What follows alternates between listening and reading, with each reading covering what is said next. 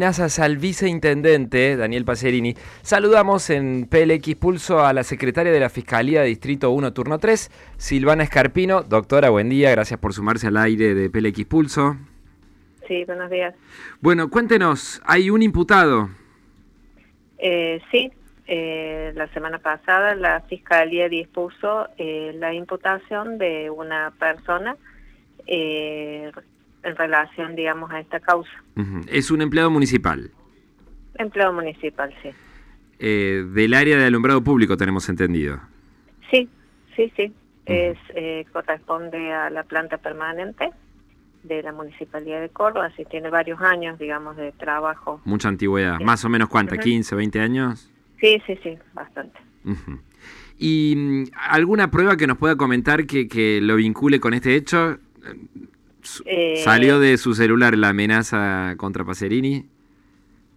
No, lo que nosotros, digamos, hemos eh, logrado establecer eh, a través, digamos, de una investigación importante que se hizo desde la Fiscalía, con la colaboración de Policía Judicial y Policía de la Provincia de Córdoba, es establecer, digamos, el lugar eh, físico desde el cual eh, se envió el mensaje amenazante. Ajá.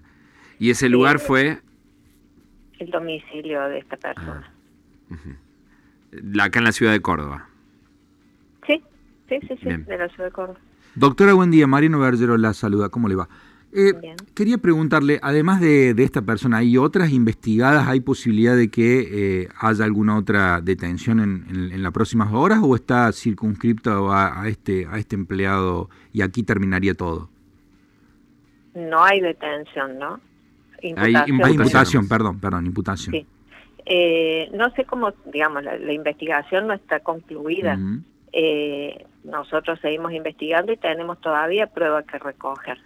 En el eh, caso, ah, sí. perdón. En el caso de eh, Cintia Frencia, que es una concejal que, suplente eh, y que fue hace un par de semanas noticia porque se había dicho que bueno había algún tipo de contacto a través de comunicaciones o que forma parte de los contactos de quien había, había mandado este mensaje.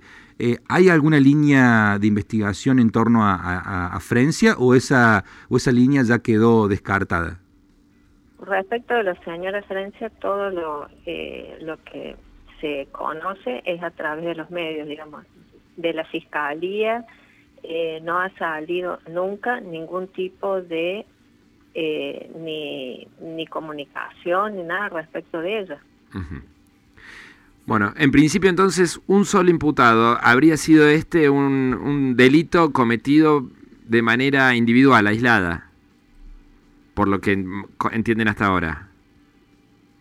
De, es como le indiqué, digamos, del domicilio de esta persona se envió este mensaje. En los próximos días le vamos a recibir declaración, así que también él tendrá oportunidad, digamos, de manifestar lo que, lo que crea conveniente respecto de la causa. ¿Cuán precisa es la, la geolocalización? ¿No puede eh, alegar él, no sé, el mensaje salió del, de algún vecino de mi cuadra?